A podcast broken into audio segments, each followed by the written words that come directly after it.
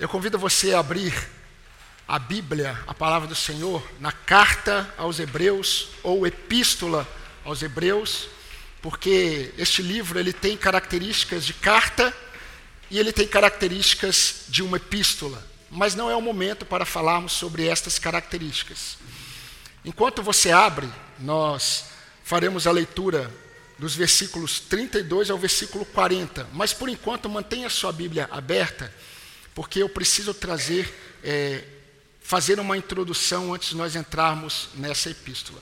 Meus irmãos, é impressionante, e é muito impressionante, como o nosso Deus, que é vivo, como ele usa as circunstâncias para revelar os corações dos homens e muito mais os corações daqueles que lhe pertencem. Todas as vezes em que nós estamos diante das circunstâncias, seja ela um momento no trânsito, seja ela um momento de dor, ou um momento que você está passando por uma situação preocupante, seja um conflito familiar, ou seja um feriado de carnaval. É só você levantar os olhos e você olhar o que muitas igrejas evangélicas estão fazendo agora, neste momento, no período de carnaval. Todas as circunstâncias revelam a qualidade da nossa fé. É isso que nós temos que entender. Não existe circunstância que Deus não use para revelar a qualidade da nossa fé. Talvez você saia aqui desta noite, talvez você tenha vindo aqui e antes de vir, algo já aconteceu em que Deus revelou a qualidade da sua fé. E quando você sair daqui, talvez algo aconteça em que Deus irá revelar mais uma vez a qualidade da sua fé. Todo o livro de Hebreus está fundamentado nessa premissa: mostrar a qualidade da fé daqueles crentes e, ao mesmo tempo, trazer uma exortação para que os crentes hebreus permanecessem na fé em Cristo Jesus. E é interessante porque quando ele chega no capítulo 11, ele nos dá, o autor do livro, ele nos dá um compêndio de exemplos práticos de homens e mulheres que obtiveram bom testemunho diante de Deus. Por isso eles agradaram a Deus. Porque no versículo 6 do capítulo 11 diz: sem fé é impossível agradar a Deus. Porque todo aquele que se aproxima de Deus tem que crer que Ele é Deus e que Ele é galardoador daqueles que o buscam. Sem fé é impossível agradar a Deus. Mas nós precisamos entender o que significa fé. No contexto em que nós vivemos, existe muitas definições de fé. Mas muitas definições de fé não são capazes de refletirem a qualidade prática da fé daqueles que definem fé. Muitos daqueles que estão dizendo fé é isso, a prática revela uma outra fé. O que o autor de Hebreus está mostrando com esses exemplos é mostrar que todos esses homens e mulheres do Antigo Testamento, eles tiveram uma fé que agradou a Deus, porque a fé deles não estava fundamentada naquilo e que eles pediam para Deus. A fé deles estava fundamentada no caráter de Deus. Confiar e crer que Deus vai fazer algo por mim não é uma fé bíblica. Confiar e crer que Deus ele é Deus e Senhor e descansar, isso é uma fé bíblica. Por isso que ele vai dar muitos exemplos, desde Abel, e ele vai percorrer todo o período do Antigo eh, Testamento. E é interessante porque o Senhor de toda a glória, ele escolheu um povo para si. E ele escolheu um povo para si com o propósito de se revelar a esse povo. Porque ao se revelar a esse povo, ele estaria revelando através desse povo todas as suas promessas de redenção. E até o momento em que o ápice da revelação de Deus acontece em Jesus Cristo, e o autor de Hebreus começa o livro falando sobre isso no versículo 1. Nós temos um Deus que vem se revelando ao povo de Israel, mostrando quem Ele é e o que Ele estava fazendo para redimir o seu povo.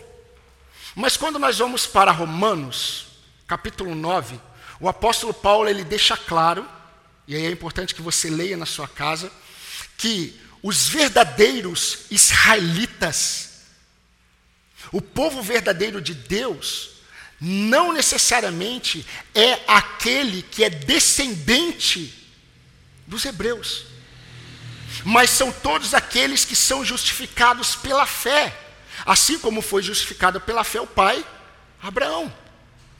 Estão todos entendendo?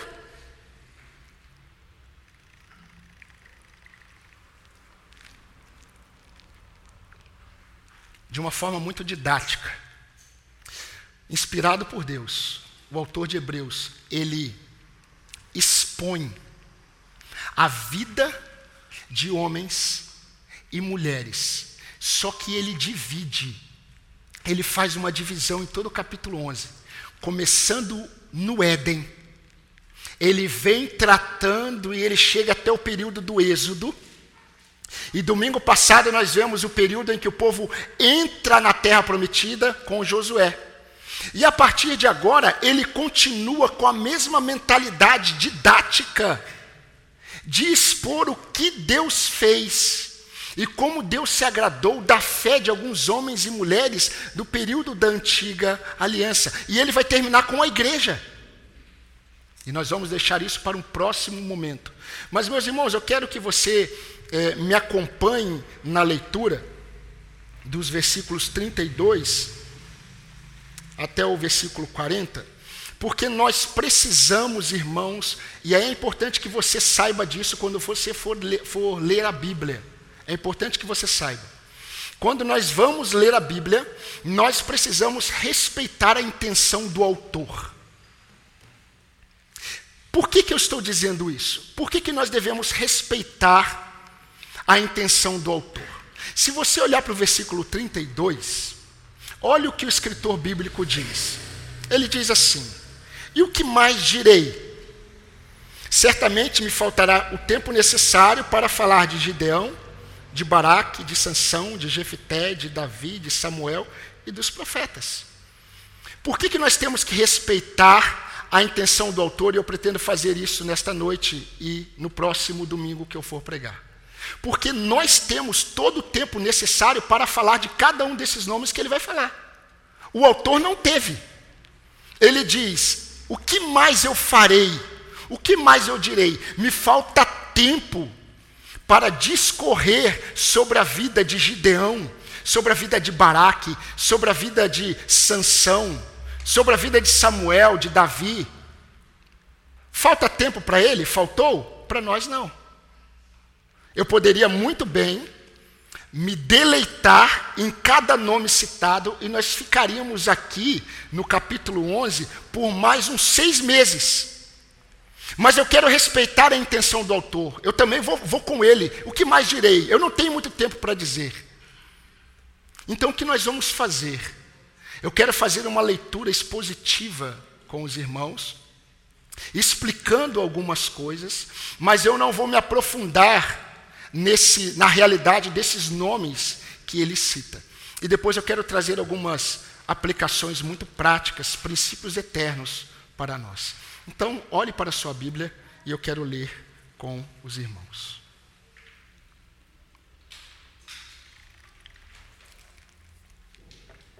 que mais direi? Certamente me faltará o tempo necessário para falar de Gideão, de Baraque, de Sansão, de Jefité, de Davi, de Samuel e dos profetas.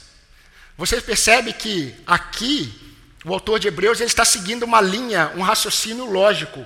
Ele está entrando agora no período dos juízes de Israel. Ele falou de Josué, domingo passado nós falamos, falou de Raabe, e agora ele está entrando no período de juízes, mas ele não está preocupado com a ordem cronológica. Por que ele não está preocupado com a ordem cronológica? Porque na ordem cronológica, Gideão vem depois de Baraque. Na ordem cronológica, Sansão vem depois de Jefté. E Davi vem depois de Samuel. Ele não está preocupado em informar, porque a Bíblia não foi nos dada para informar. A Bíblia foi nos dada para nos transformar. E o autor de Hebreus ele não está preocupado com a ordem cronológica. Como certa vez um irmão chegou para mim e falou assim: Pastor, onde se encaixam os dinossauros em Gênesis? E eu falei assim: então, o escritor de Gênesis nunca pensou no dinossauro quando escreveu. Por que eu pensarei? Não há propósito nisso. Mas continue. Ele diz assim no versículo 33: Os quais, os quais quem? Aqueles do período dos juízes e do período dos profetas. Por meio da fé, esse é o tema principal, conquistaram reinos. Você já pode pensar em vários nomes de homens pela fé que conquistaram reinos. Josué é um deles. Davi, outro. E tantos outros. Né? Conquistaram reinos, praticaram a justiça. Nós podemos olhar aqui, por exemplo, para é, Samuel. A Bíblia diz que Samuel foi um homem justo e ele praticava a justiça. Foi pela fé. E aí nós vemos que alguns obtiveram promessas. Podemos olhar para desde Abraão. Aqueles que obtiveram promessas pela fé. Fecharam a boca de leões. Por que ele coloca no plural? Quem foi ou quais foram os homens que fecharam bocas de leões? Teve um que fechou a boca de um leão quando matou o leão, Davi. Teve um outro que é, fechou a boca do leão, rasgando a boca do leão. Sansão. Mas teve um, no período dos profetas, e que pela fé, a boca dos leões foram fechadas. Quem é esse nome? Daniel. Percebe que ele não está citando nomes mais? Porque ele está falando daqueles do período dos juízes e dos profetas. Extinguiram a violência do fogo, escaparam sem ser mortos, mortos à espada. Da fraqueza tiraram forças. Quem extinguiu a violência do fogo? Quem foram os homens? Não é BD, mas você pode falar. Quem foram os homens que extinguiram o poder do fogo? Sadraque, Mesaque e Abidinego. E aí nós temos alguns que escaparam de ser mortos, mortos à espada.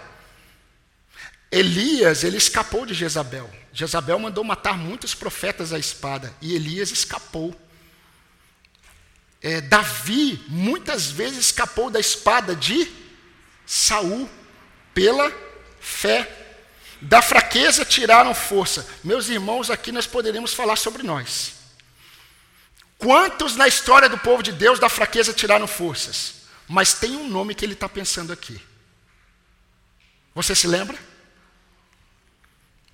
De alguém que estava fraco, humilhado, no templo do deus Dagon, e ele pediu forças a Deus, e Deus deu a ele forças, e a Bíblia diz que ele matou mais filisteus na sua morte do que na sua vida. Pela fé ele obteve força na fraqueza.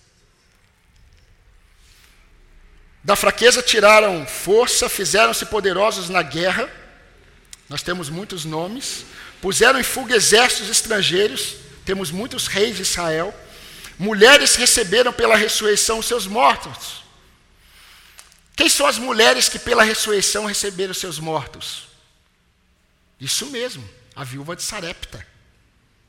Verdade. Aquela viúva chamada Sunamita temos no período do Novo Testamento, e que o autor de Hebreus soube da história, da viúva de Naim. Naim não era um homem, ela não era viúva de Naim, ela era uma viúva da cidade de Naim. E ela teve o seu filho ressuscitado por Cristo. Dorcas foi ressuscitada, tudo pela fé.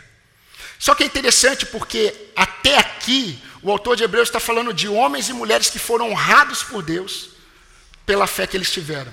Agora nós entramos num outro grupo de homens e mulheres que honraram a Deus com a fé que tiveram, mas muitos não experimentaram bênçãos neste mundo, como os da lista de cima. Olha só. Alguns foram torturados, não aceitando o seu resgate, para obterem superior ressurreição. Outros, por sua vez, passaram pela prova de zombarias e açoites, sim, até de algemas e prisões.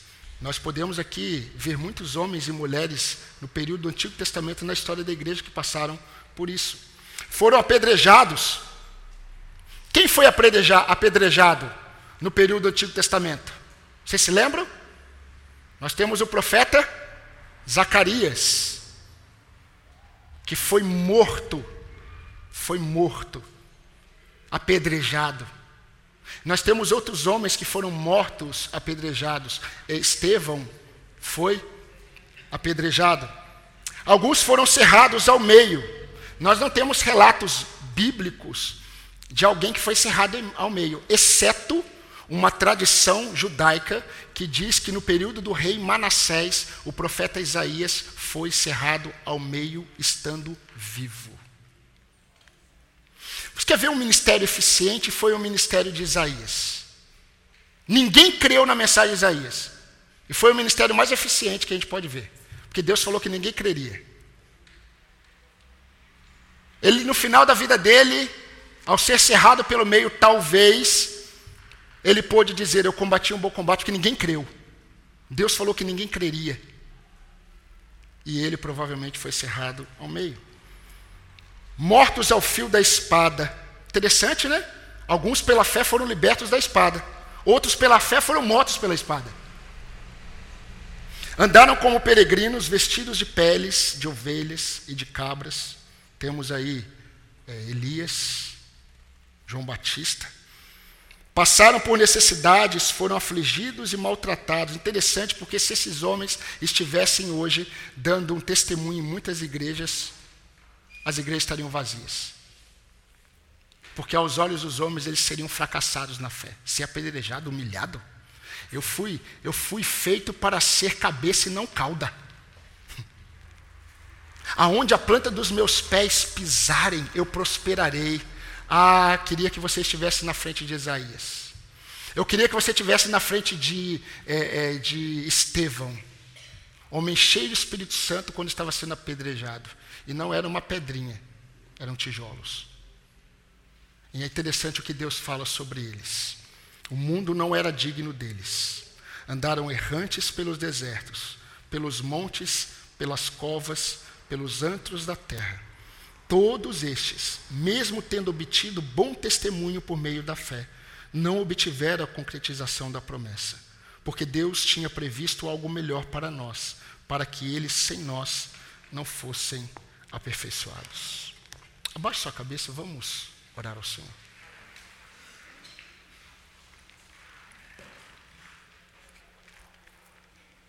Senhor, nosso Deus, nosso amado Pai, a tua palavra ela foi lida.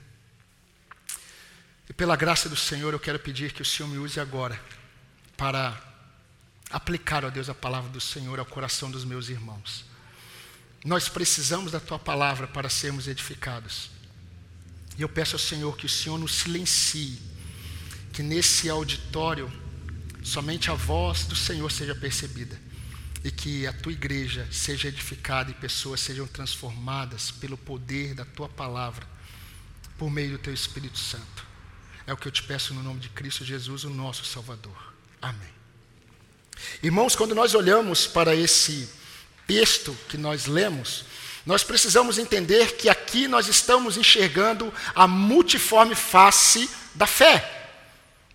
É interessante porque nós vamos observar um pouco mais para frente que o autor de Hebreus ele continua citando alguns nomes, mas de repente ele não cita mais nomes. Ele começa a dizer alguns e outros, porque ele está pensando em muitos exemplos de homens e mulheres que andaram neste mundo e nesta caminhada de fé, neste mundo, estes homens e mulheres, pela fé que tiveram, eles agradaram a Deus.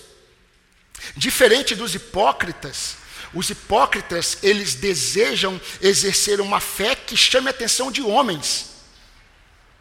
Os homens de Deus, eles agradaram a Deus pela fé que tiveram, porque o objetivo deles era ter testemunho de Deus que a fé deles era uma fé confiante no Senhor. E aí nós percebemos que tanto aqueles que foram abençoados neste mundo pela fé que tiveram, tiveram filhos ressuscitados, como outros que foram humilhados, apedrejados, os dois grupos obtiveram bom testemunho diante de Deus porque agradaram a Deus. Mas, meus irmãos, nós temos alguns princípios eternos aqui, que são muito profundos e eu não vou conseguir expor todos hoje. Mas isso não é nenhuma novidade. Mas a primeira lição que eu gostaria de destacar para os irmãos, e eu sei que alguns vão ficar desconfortáveis com o que nós vamos dizer. Mas a primeira lição que nós precisamos entender aqui, isso está na mente do autor em toda a epístola, é que o critério para exercermos a fé que glorifica a Deus está na graça da eleição. O critério para exercermos a fé que glorifica a Deus está na graça da eleição. Somente aqueles que foram escolhidos por Deus foram citados aqui.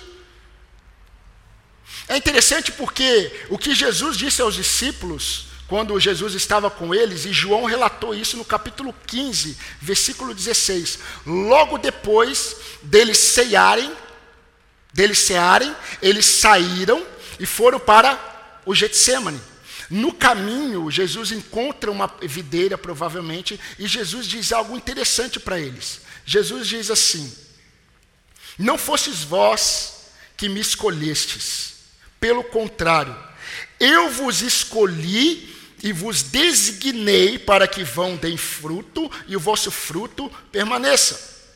Em outras palavras, o sucesso da obra de Deus está pautado na graça da eleição. E Jesus disse para os discípulos: pelo fato de eu ter escolhido vocês, não foram vocês que me escolheram, eu escolhi vocês e designei vocês para que vocês vão e deem fruto e o fruto permaneça. O sucesso da obra foi pelo fato de Cristo ter escolhido os seus discípulos. Mas é interessante, meus irmãos, porque os homens e as mulheres que foram citados aqui como exemplos, daqueles que agradaram a Deus pela fé que tiveram, foram escolhidos por Deus para fazerem o que fizeram.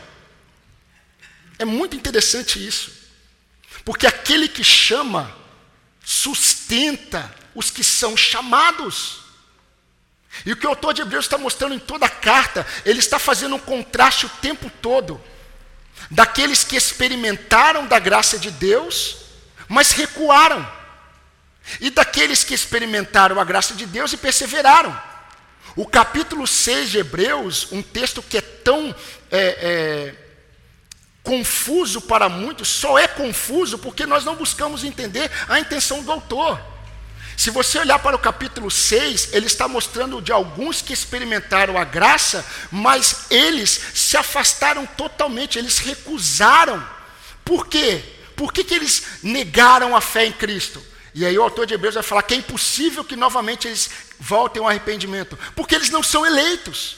No próprio capítulo 6 ele vai dizer: Nós, porém, nós, porém, por que nós, porém? Porque nós que fomos escolhidos pela graça do Senhor, nós perseveramos. Quer ver um exemplo?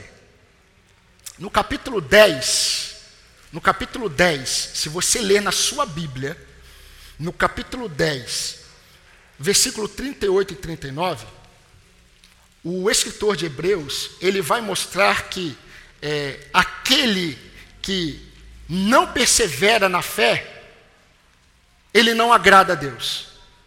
Aí no final ele vai dizer assim: Nós, porém, não somos dos que retrocedem para a perdição, mas somos da fé para a preservação da alma.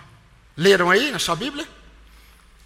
Paulo, fazendo uma distinção, quando ele escreve 2 Timóteo, Paulo ele quer mostrar para Timóteo a realidade de dois homens, Imineu e Fileto.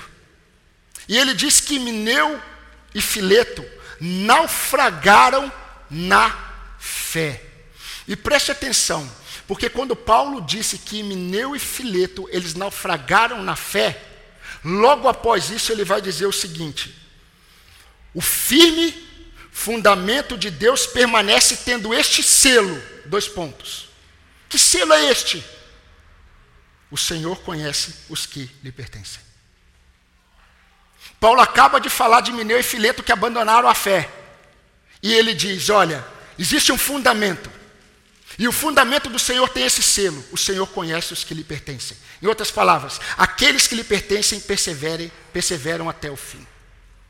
Aqueles que é, deixam o caminho é porque nunca estiveram no caminho. Meu querido irmão, tire da sua mente esse pensamento daqueles que estavam na igreja e se afastaram da igreja. Eles se afastaram da igreja porque Cristo nunca esteve neles.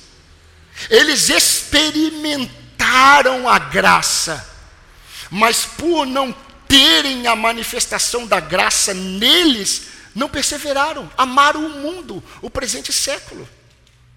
Por isso que quando os discípulos, muitos deixaram Jesus, 70 deixaram Jesus, Jesus olhou para os doze e disse assim: Vocês não querem ir também?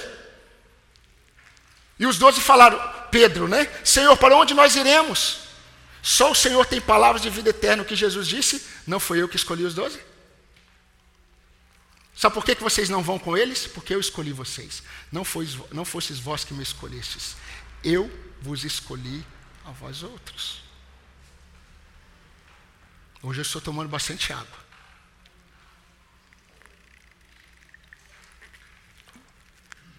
Talvez acabe. Mas o Júlio me ajudará. É, Júlio? Meus irmãos, Sansão só pôde tirar força da fraqueza porque Deus o havia separado desde o ventre da sua estéril mãe. É por isso. Não foi por causa de Sansão. Salomão foi o homem mais sábio e o mais rico, e eu creio que o mais poderoso de toda a terra. Mas ele só foi quem foi, porque Deus escolheu ele dentre os filhos de Davi para continuar os propósitos de Deus. Interessante, porque Salomão foi filho de Batseba, a mulher do adultério, que Deus nunca considerou o casamento dele, porque lá em Mateus, na genealogia, Mateus, quando vai falar da genealogia de Jesus, ele diz: é, Salomão que nasceu de Batseba, que era casada com Urias. Não fala de Davi. Porque Deus nunca reconheceu o casamento de Davi com Batseba. Ela não era a esposa de Davi. Ela era a esposa de Urias, que Davi mandou matar.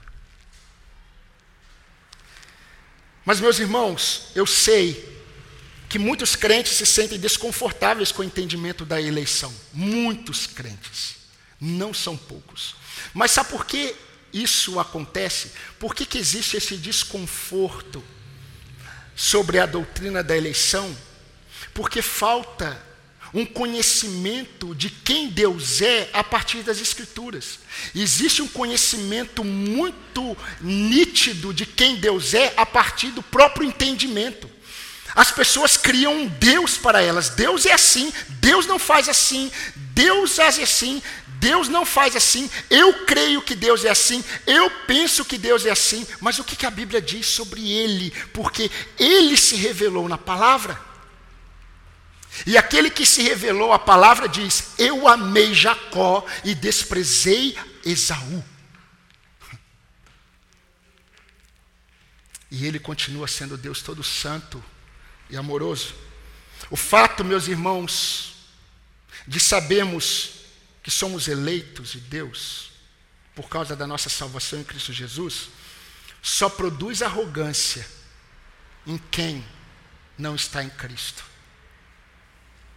Porque quem está em Cristo, quando ele tem noção de que foi escolhido por Deus, os únicos sentimentos que prevalecem são constrangimento pelo amor de Deus, vergonha pelos pecados ainda cometidos e gratidão pela graça imerecida e recebida. E é interessante porque, como Paulo escreveu em 1 Coríntios 4, 7, ele diz assim: não há nada que temos que não tenhamos recebido. Não há nada que temos que não tenhamos recebido, inclusive a fé. Você só tem fé porque você recebeu da parte de Deus. Mas o que você faz com a sua fé, isso é responsabilidade sua e minha. Mas você só está em Cristo porque Deus lhe concedeu fé. E se essa fé veio de Deus, você precisa zelar por ela. Assim como você tem que zelar por tudo que Deus te deu. Deus te deu um casamento, marido, você tem que zelar pela sua esposa. Você não vai prestar contas, por exemplo, se você foi um bom ou excelente funcionário, mas você vai prestar contas se você foi um homem que pastoreou o coração da sua esposa. A mesma coisa é a mulher. A mulher recebeu, a mulher casada, que Deus deu a bênção de ter filhos, ela recebeu um ministério, ministério, de ensinar os seus filhos e cuidar deles.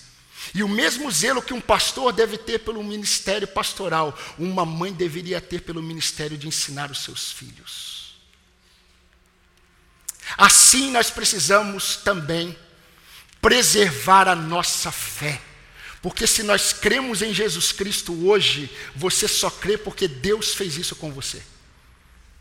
Mas a partir disso você precisa zelar pela fé que você recebeu. Mas irmãos, existe uma segunda lição que eu quero destacar, e preste atenção nela.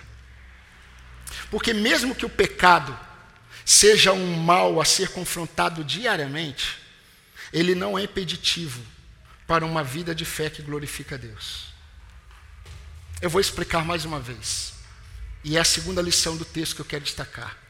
Mesmo que o pecado seja um mal que deve ser combatido, confrontado diariamente por mim e por você, o pecado, o mal que habita em nós, não nos impede de exercer uma fé que glorifica a Deus. E é muito interessante porque eu creio, e esse é um dos motivos por que eu creio, que o autor de Hebreus, quando começou a falar desses homens e mulheres, ele nunca pensou em heróis da fé. E eu sei que tem muitos pastores que eu admiro, inclusive, que citam esse capítulo como o momento dos heróis da fé. Por que, que eu creio que o autor de Hebreus não estava pensando em heróis da fé? Porque ele cita aqui homens e mulheres pecadores. E meus irmãos, ao redor da ceia, todos os discípulos perdem as cores. Todos os discípulos ficam preto e branco. Somente Jesus aparece. Porque ele é o herói. É ele que é começa a ser falado do início ao fim.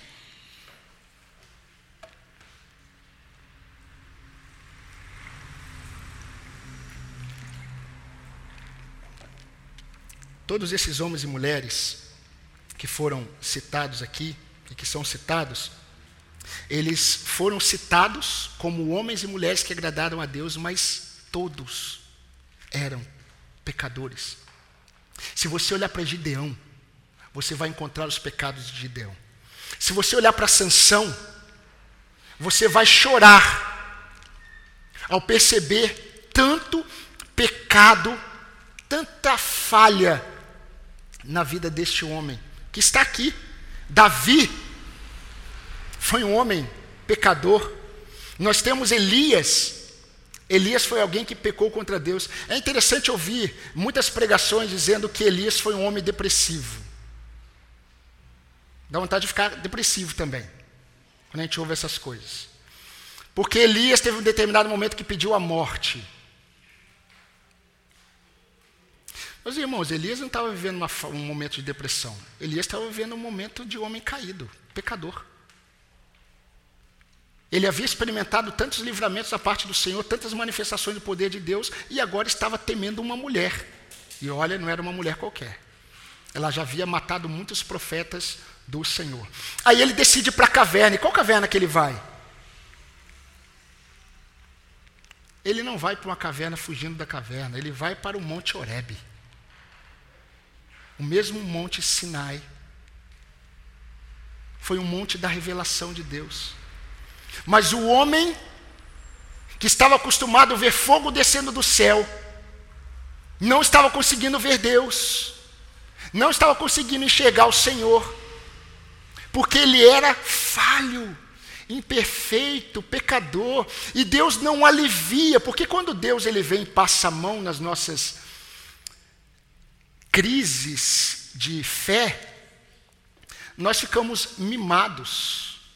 Deus, quando viu Elias, Deus falou assim: Elias, o que você está fazendo aí? Ah, Senhor, não tem ninguém, só sobrou eu, não, Elias. Eu preservei, preste atenção, eu preservei sete mil joelhos que não se dobraram a Baal. Você não está sozinho. Faz o seguinte: levanta daí e vai ungir Jeú. E unge o outro profeta também, Eliseu. Anda. Você veio para o lugar certo, para a caverna onde eu iria me manifestar. Eu me manifestei, eu me manifestei. Agora, levanta e anda. Não há motivos para você duvidar do que eu estou fazendo. E é interessante porque isso mostra, meus irmãos, que esses homens foram pecadores, mas os seus pecados não os impediram de serem, serem exemplos de dependência de Deus. Eles estão aqui, Raabe, a prostituta, está aqui. A questão não é perfeição no sentido de não pecar, a questão é de entendimento que, mesmo sendo falho, eu posso viver uma vida de dependência de Deus. Mas o que as circunstâncias da sua vida estão revelando sobre o seu coração? Sobre a qualidade da sua fé? Porque está sendo exposto. O fogo, ele expõe. A dor expõe. O sofrimento expõe. A promoção no serviço expõe. O carro novo expõe. A casa na praia expõe. Tá bom, Taubatiano. A casa na roça também expõe. Até o seu animal de estimação expõe a qualidade da sua fé. Se o seu animal de estimação é tratado como seu filho, ou você não se viu no espelho e ainda acredita que é um animal, ou você não entendeu quem Deus é. Que a glória de um não é a glória de outro. A glória do homem não é a glória do animal. E quantos crentes desonrando a Deus com os seus pets. Mas mesmo sendo falhos, mesmo sendo pecadores, nós podemos podemos obter bom testemunho de homens e mulheres que agradaram a Deus, pela fé que nós vamos manifestar. E queridos, isso não é um estímulo, preste atenção, isso não é um estímulo para uma vida dupla. Permanência no pecado e fé em Deus. Não, nunca é isso. Nunca foi isso. Mas isso é um estímulo para uma verdadeira caminhada com Deus caminhando, buscando depender de Deus em todas as coisas, mesmo sabendo da sua fragilidade. Porque, querido, Deus sabe, e saiba disso, quando Deus te chamou em Cristo, e se isso aconteceu e você entende que isso aconteceu na sua vida, se Deus te chamou em Cristo, Ele já conhecia todos os seus pecados até o fim da sua vida. Você acredita que vai chegar aos 98 anos? Não ouvi nenhum amém. Não tem problema. Mas saiba que se você chegar até os 98 anos, quando o Senhor te chamou em Cristo, há 30 anos atrás, Ele já conhecia todos os seus pecados. E te chamou para andar por fé. Independente dos seus pecados. Porque Ele sabe que nós somos pó. E Ele sabe quem sustenta é Ele. Mas nós precisamos cuidar da nossa fé, irmãos. E aí vem uma terceira e última lição que acompanha todo esse entendimento do capítulo 11.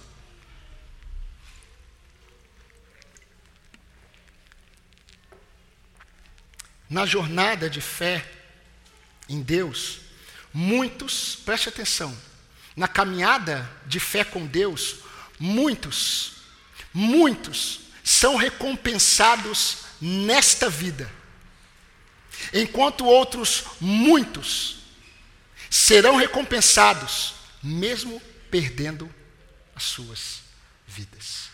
Isso fica muito claro no contraste, por exemplo, do versículo 34 e 37. Porque no versículo 34 nós temos aqueles que pela fé escaparam da espada. Davi, Elias.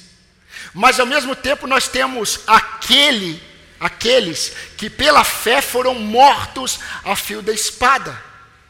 Nós temos João Batista, que foi degolado. Nós temos o discípulo de Jesus, Tiago, que foi morto pela espada de Herodes. E é interessante, porque no mesmo texto nós temos um grupo que glorificou a Deus pela fé que tiveram e foram libertos, foram recompensados ainda nesta vida. Outros glorificaram a Deus, mas foram humilhados nessa vida e morreram. E de uma morte trágica. Eu não gostaria de morrer apedrejado muito menos cerrado ao meio estando vivo, e muito menos crucificado, como muitos cristãos morreram. Mas enquanto alguns pela fé conquistaram reinos, preste atenção. Alguns pela fé conquistaram reinos, outros pela fé andaram peregrinos. Uns pela fé viviam nos palácios. Davi, rei, conquistou reinos. Outros, pela fé, andaram peregrinos, errantes, vestidos de peles de animais. É muito interessante porque, no período do rei Acabe, é, a mulher dele tinha uma sede por matar homens do Deus de Israel. E ela matou muitos profetas. Mas tinha um servo do rei Acabe chamado Obadias, que não era o profeta Obadias. E Obadias era temente a Deus. E sabe o que, que Obadias fez com 100 profetas? Ele escondeu 50 num buraco. E ele escondeu outros 50 num buraco. E ele alimentava esses 100 de forma é, escondido. E o texto vai dizer, quando nós lemos, que alguns passaram, foram apedrejados, cerrados ao meio, mortos a fio da espada, andaram como peregrinos, vestidos de peles de ovelhas e de cabras, passaram por necessidades, foram afligidos e maltratados. O 38 diz: errantes pelo deserto, pelos montes, pelas covas, pelos antros da terra. Profetas ficaram lá. Jeremias foi lançado num poço, apanhou foi alimentado por um homem com pão e água. Outros profetas apanharam na cara. Jesus. Ah, meus irmãos, mas nós vamos ver no próximo sermão como a lente dos olhos de Deus vê todas essas coisas e como o mundo vê todas essas coisas. Porque, ao contrário do que muitos dizem e pensam, uma vida vitoriosa, uma vida cristã vitoriosa, não está relacionado às bênçãos que você recebe, mas também está relacionado aos sofrimentos que Deus permite você passar. Você entende isso? Você pode ser alguém que está passando por humilhação você pode ser alguém que está passando por muitas dificuldades, por muitas lutas, maltratado, sem é, dificuldades para se alimentar, e ser alguém que está sendo cuidado por Deus e glorificando a Deus por meio da sua fé. E deixa eu te dizer uma coisa: você pode até morrer em fé. Em fé. Enquanto outros estarão recebendo bênçãos pela fé e estarão glorificando a Deus pela fé. Mas eu me lembro que certa vez eu estava com um, um crente e o crente disse assim para mim: Glauber, eu ainda não era pastor efetivo, mas é, esse irmão disse assim: Glauber, eu estava passando por uma dificuldade, irmãos, que muitos aqui testemunharam. Muitas lutas lutas internas e externas. E eu estava compartilhando com o irmão, o irmão falou assim: Olha, você tem que crer que Deus, Ele vai fazer você sobressair. Diante de toda essa humilhação, diante de todos os seus inimigos. Eu falei, eu, cadê meus inimigos? Nem inimigos, eu não sabia que eu tinha. Mas tá bom, né? Nasci para ser cabeça, não cauda, vamos lá. E ele disse assim para mim: quando os seus amigos, os seus vizinhos, os seus colegas perceberem Deus te exaltando, Deus vai ser mais glorificado. Eu falei: não! Deus vai ser glorificado quando eles olharem para mim no caos e enxergarem um homem no caos, firme na fé em Cristo Jesus. Aí sim Deus será mais exaltado. Então não é o que eu tenho, não é o que eu deixo de ter, é o contentamento em Deus. Que Paulo disse que aprendeu também não sabia. Então, meu querido irmão que está aqui, talvez Deus tenha escolhido você para, na sua fraqueza, Ele manifestar o poder dEle. E nessa sua fraqueza, talvez você seja humilhado. Nessa sua fraqueza, talvez você tenha a sensação de perda, de desprezo.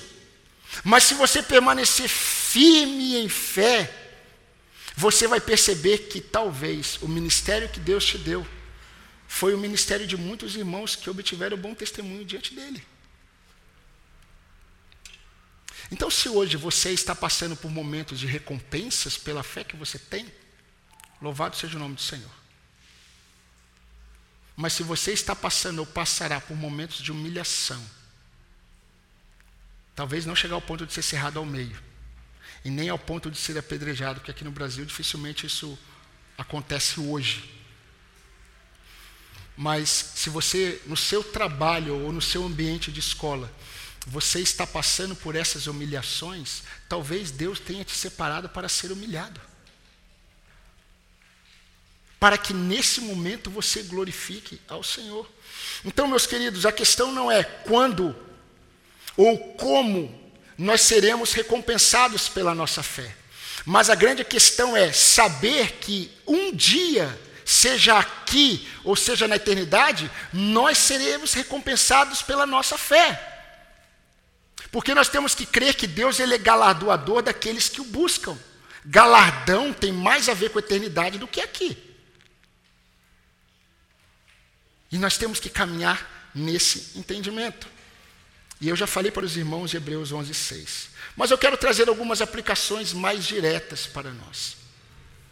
Se Deus te escolheu em Cristo Jesus, se Deus se revelou a você em Cristo Jesus, você precisa entender que Ele te capacitou para perseverar na fé em Cristo Jesus. Ele te capacitou. Talvez você esteja esperando homens Talvez você queira ouvir algo de Deus da parte de homens, para que você entenda o que Deus deseja fazer com você, meu querido irmão. Se Deus se revelou a você em Cristo e te escolheu em Cristo, Ele te capacitou para perseverar firme na fé em Cristo, independente das circunstâncias. E aquilo que Deus confiou a você, Ele te capacitou a realizar na dependência dele. E muitos se perguntam: qual é o meu ministério? E eu já falei como foi interessante a, a fala do pastor Paul Washer no avião, quando perguntaram para ele: Pastor, o que, que o senhor faz? Ele falou: Eu sou casado. Não, o que, que o senhor faz realmente? Ele falou: ah, Eu sou pai. Mas o que, que o senhor faz? Eu falo, não, eu prego esporadicamente.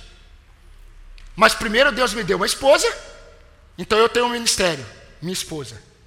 Aí Deus me deu filhos, tenho outro ministério, filhos, minha paternidade. Aí Deus depois me chamou para o ministério pastoral e me confiou ovelhas. Por isso que um pastor bíblico, ele não tem entendimento de família e ministério. Não existe essa dicotomia, é um ministério.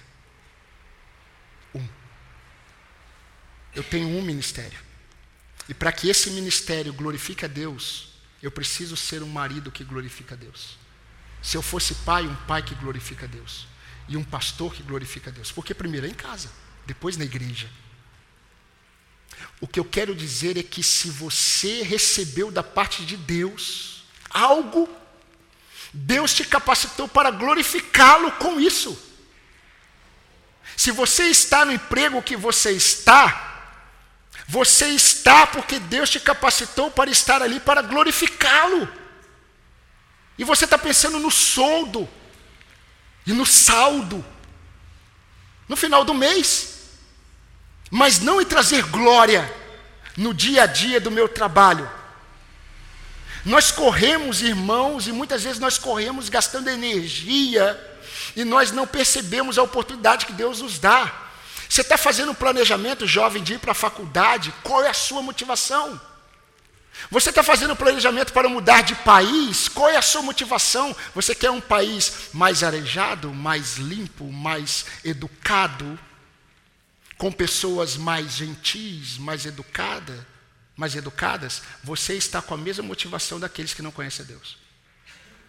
Agora, se você está pensando em mudar porque você está percebendo uma oportunidade que Deus está te dando de glorificá-lo, aí muda, porque você está andando por fé. Se você está lutando para sustentar a sua família, mas você gasta mais energia com a motivação de trazer o sustento para a sua casa e menos energia com o propósito de glorificar Deus como marido e pai, você está perdendo a oportunidade de andar por fé. Abrace as coisas desse mundo e perca a oportunidade de andar por fé. Ande por fé e abra mão de propostas deste mundo. Mas nós somos tão falhos em ouvir o Espírito, que parece que muitas vezes Deus precisa colocar o povo dele num liquidificador espiritual e ligar no nível 3. Porque o chacoalhão do nível 1 ainda não espremeu, não tirou. Aquele que tem ouvidos, ouça o que o Espírito Santo diz. Se você não tiver esse entendimento, o tempo vai passar e o tempo que passa não volta mais. Não volta mais. E eu quero dizer uma coisa para você que ainda está condenado ao inferno. Porque se você não está em Cristo, você está condenado ao inferno. Hoje você tem a oportunidade de se render a Jesus Cristo. E não ter a bênção de ser liberto do inferno. Isso é uma bênção secundária. Mas a bênção de ter a presença de Deus com você hoje e até o fim. E detalhe: o fim não terá fim, que é por toda a eternidade. Hoje, mais uma vez, você tem essa oportunidade. E eu falo com você também que é filho de crente. Assim como Paulo aprendeu, nós precisamos confiar que o poder de Deus se aperfeiçoa em nossa fraqueza mesmo que essa fraqueza seja um mensageiro de Satanás, para nos manter humildes diante de Deus. É interessante porque Paulo ele teve uma visão, e essa visão era tão profunda. Esse cara tomar um banho aqui, irmãos. já estamos caminhando para o fim. A visão que Paulo teve foi tão profunda que não foi permitido a ele explicar detalhes da visão.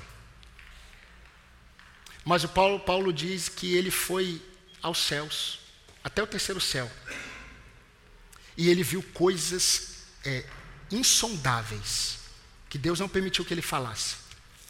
Mas quando ele desceu, ele se depara com um anjo de Satanás. A palavra mensageiro é a palavra grega angelos. E esse mensageiro de Satanás foi enviado da parte de Deus. Você que acredita que de Deus não pode vir o mal? Pode. para abrir os seus olhos. Deus muitas vezes permite que o pitbull saia da casa e corra, atravesse a rua e vá até a sua direção. Para que você se apegue ao Pai. E aí, é, é, Paulo, ele pediu para Deus três vezes: Senhor, remova de mim esse mensageiro de Satanás que me esbofeteia na face. E a ideia de tapas com a palma da mão, porque isso é humilhação. E aí Deus não ouviu, na verdade Deus ouviu, Deus não falou nada. Na segunda vez Deus ouviu e Deus não falou nada. Na terceira vez que Paulo pediu, Senhor, isso me humilha, remova de mim. Deus disse: Paulo, eu não vou remover, porque o meu poder se aperfeiçoa nessa sua fraqueza. Quando você pensa que você é fraco, aí você é forte. Porque enquanto você está sendo humilhado, eu estou revelando o meu poder na sua fraqueza. E aí Paulo vai dizer assim: por isso eu me gloriarei nas minhas fraquezas, nas injúrias, nas perseguições, por amor a Cristo, porque quando eu penso que eu estou fraco, aí eu estou forte. Porque a questão não é a circunstância, a questão é o entendimento de quem eu sou e quem Deus é. E eu quero terminar, e eu convido você a abrir lá, em Hebreus capítulo 6, de 11 a 12. Hebreus 6.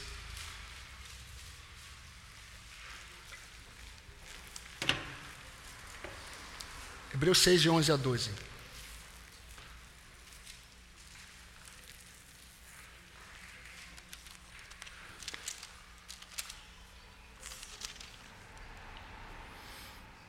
Diz assim: Desejamos, porém, que continue cada um de vós mostrando até o fim a mesma diligência para a plena certeza da esperança, para que não vos torneis indolentes, mas imitadores daqueles que pela fé e pela longanimidade herdam as promessas. Quem são esses que pela fé e pela longanimidade, longanimidade herdaram as promessas? Aqueles que ele vai citar lá no capítulo 11. E aí ele diz assim: Olha, que vocês sejam imitadores daqueles que pela fé herdaram as promessas. Eu tenho duas verdades para terminar esse sermão. A primeira verdade, que se você sente o desejo de abandonar a Cristo, não será abandono. Porque você nunca o teve. Só abandona a casa o filho que é morador desta casa. Aquele que não é, quando ele deixa essa casa, ele não abandonou. Então, se você é alguém que ama o pecado, é alguém que se deleita em contar os seus feitos de pecado passado, talvez você nunca foi um filho.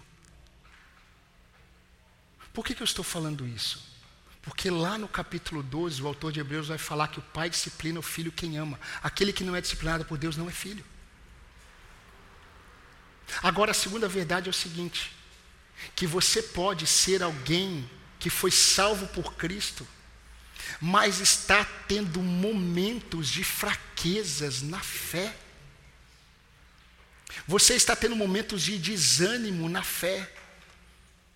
Mas o seu coração deseja Cristo, deseja o Senhor.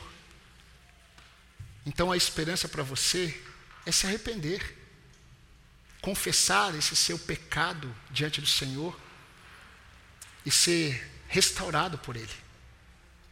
E para você que entendeu que você não é filho de Deus porque você ama o pecado, e você se coloca como inimigo de Deus, é isso que a palavra de Deus diz e nós ouvimos hoje pela manhã você tem a oportunidade nessa noite, não levantar a mão e vir à frente. Eu estou cansado de ver sinais externos de conversão.